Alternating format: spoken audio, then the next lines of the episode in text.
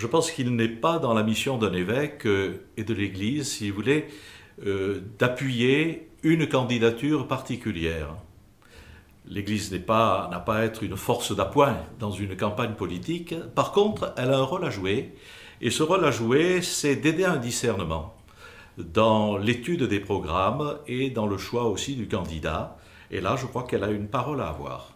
Au premier tour de ces présidentielles, c'est l'abstention qui euh, a remporté le plus de suffrages, si on peut dire. Qu'est-ce que vous euh, dites aux euh, électeurs qui ne se retrouvent pas dans le choix proposé ou qui attendent un candidat idéal? Je comprends que certains puissent être tentés par l'abstention en disant je ne vois pas véritablement de candidat qui représente mes convictions. En même temps, je souligne que l'abstention, surtout si elle devait devenir le premier parti de France, euh, peut représenter un danger. Parce que finalement, si vous ne votez pas vous, vous donnez un chèque en blanc à d'autres qui vont voter, et là, ça peut être la porte ouverte à toutes les dérives, y compris les dérives vers les extrêmes. Il n'y a pas de candidats qui peuvent se targuer de représenter l'Évangile? Je crois que, si vous voulez, il n'y a jamais eu euh, véritablement un candidat dont le programme, euh, la personnalité, les idées soient euh, l'expression parfaite de l'idéal évangélique. Hein. bon, c'est toujours un candidat qui fait une analyse particulière de la situation, qui est celle, par exemple, de notre pays, et qui propose un certain nombre de solutions. Voilà.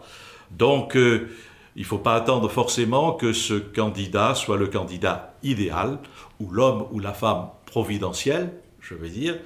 Je crois qu'il faut étudier, et puis on voit à qui on donne sa confiance. En sachant d'ailleurs aussi que après les présidentielles, vous avez aussi les législatives qui vous permettent aussi d'affiner votre vote. S'il y a effectivement plusieurs repères euh, qu'on peut discerner avant de faire son choix, la peur, elle, n'est pas une boussole pour un chrétien? Je pense que la peur, euh, si vous voulez, est signe de faiblesse. Hein. Hein. Quand on a peur de l'autre, euh, l'homme qui a peur, d'ailleurs, souvent ne parle plus, il aboie. Hein. On diabolise l'adversaire, euh, on a du mal finalement à entrer en relation avec lui.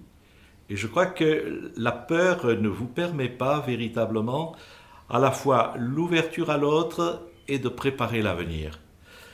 Quand on a peur, on risque de s'enfermer dans ce que j'appelle le complexe de la forteresse. C'est vrai pour l'Église, c'est vrai pour notre société, c'est vrai pour notre pays. Voilà.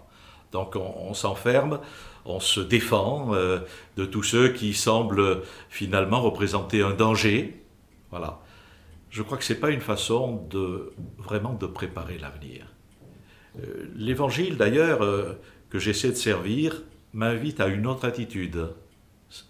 je comprends que le pape Jean-Paul II ait pu nous dire n'ayez pas peur. Voilà, n'ayez pas peur. Hein.